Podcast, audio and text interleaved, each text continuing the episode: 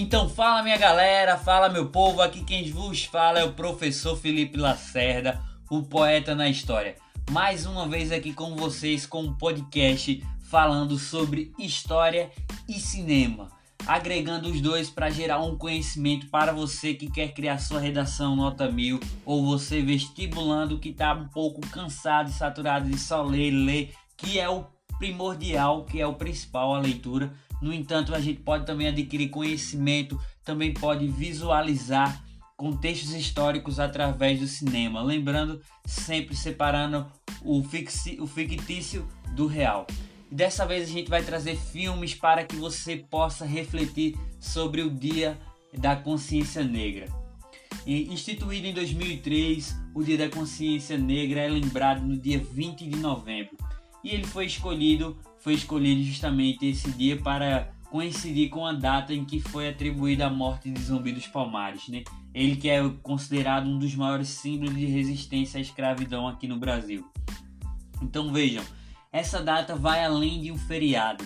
Ela trata-se de um momento de reflexão para a nossa história sobre a escravidão no Brasil, é, as injustiças acometidas, as lutas sociais, a discriminação e o preconceito que vigora até hoje.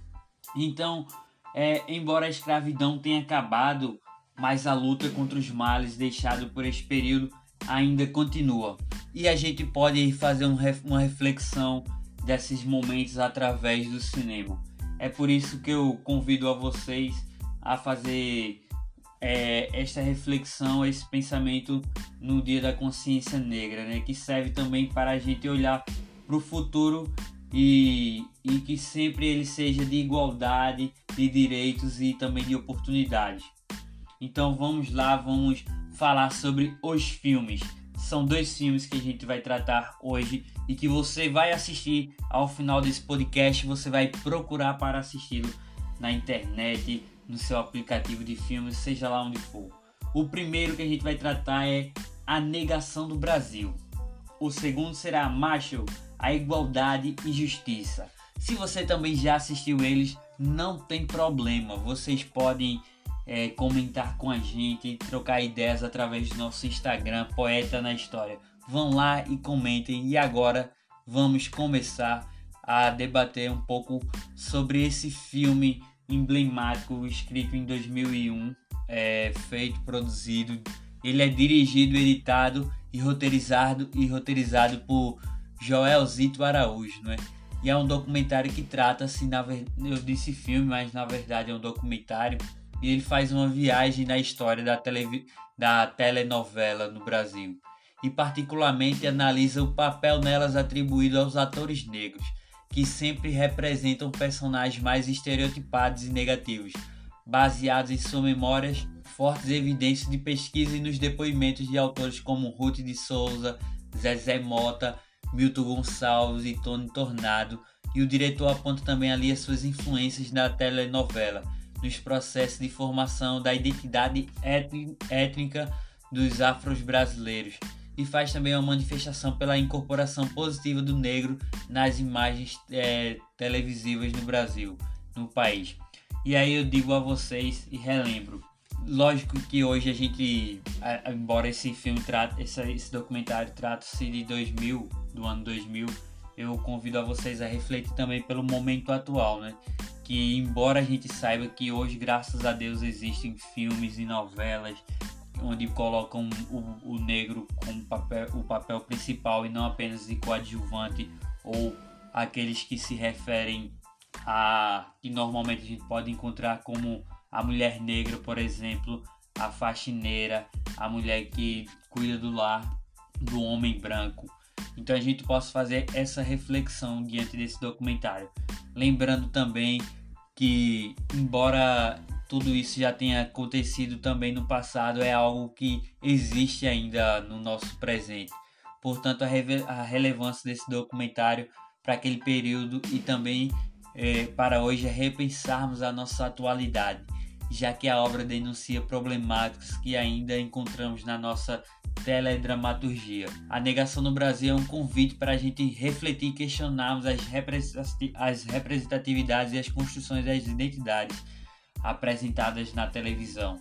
Então, é, a gente deve refletir não só apenas no campo que se trata do cinema e da, da novela, mas como também no contexto da televisão. Quais os jornais principais que tem uma negra ali trabalhando, que a gente possa ver que ela toma destaque? Qual, qual é o programa, o programa do teleshow que é exibido e, e é comandado por uma mulher negra ou por, por um homem negro? Quais, quais são os papéis que são sempre atribuídos a eles? Como é que a TV trata sobre essas pessoas que são menosprezadas às vezes e tantas vezes por nós mesmos? Até porque falar do Dia da Consciência Negra, voltando um pouquinho, algumas pessoas até pensam de, de maneira negativa. Por que tem esse feriado? Para que? E qual é o, o intuito desse dia, como se menosprezasse, diminuísse a importância do feriado. Isso é algo negativo que não deve acontecer. É algo que a gente deve abolir de nossas vidas, mas também é, saber que existe o racismo e devemos sempre lutar contra ele.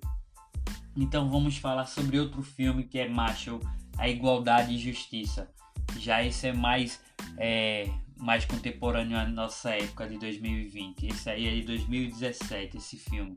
E trata-se sobre um documentário, na verdade, sobre a vida, o filme sobre a vida do Marshall. Então vamos lá. Vamos falar um pouco sobre o enredo, tá? Depois a gente dá uma contextualização. Por exemplo, Marshall, A Igualdade e Justiça, dirigido por Reginaldo Rudin. É, é um filme biográfico, na verdade. Eu disse documentário, mas é biográfico, com foco na vida do, do Thurgood Marshall, um juiz americano e o primeiro afro-americano a servir na Suprema Corte dos Estados Unidos. Ali marcava o, uma nova era para, de representação para os povos negros que assistiam, para as pessoas negras que assistiam aquela época o filme. Então a narrativa é, da longa se passa no ano de 1940, onde Marshall, um jovem advogado da Associação Nacional para o Progresso das Pessoas de Cor, viaja pelo país para defender os negros vítimas de preconceito racial, enquanto a nação está prestes a se envolver na Segunda Guerra Mundial.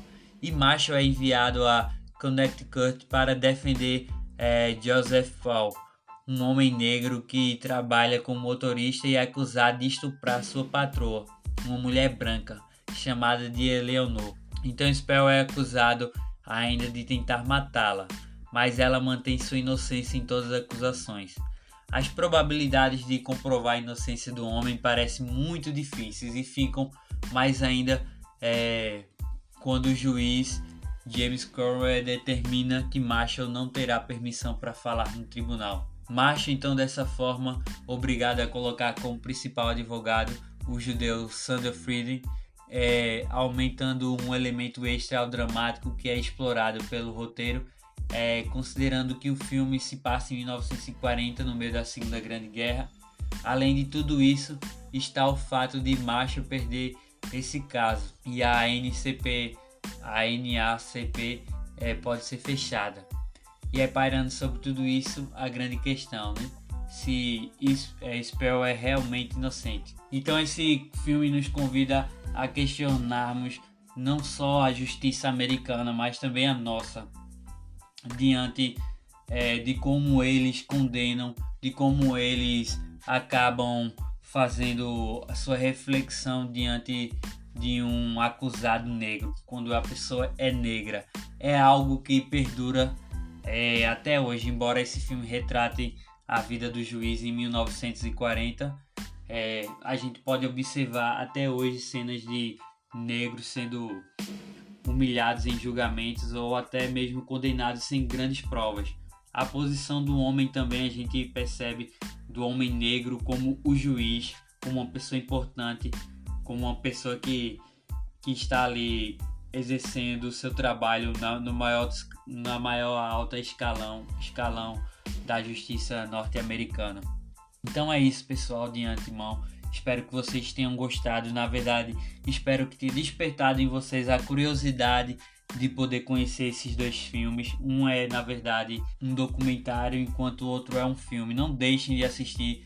É, é, é muito bom que você possa causar essa que esse dia possa causar essa reflexão em nossa memória, não apenas para reviver o passado. É isso, pessoal. Espero que tenha gostado. Grande abraço. Qualquer dúvida, qualquer coisa, pode entrar em contato conosco via Instagram, arroba Poeta na História. Valeu, um tchau e benção para vocês. Até a próxima.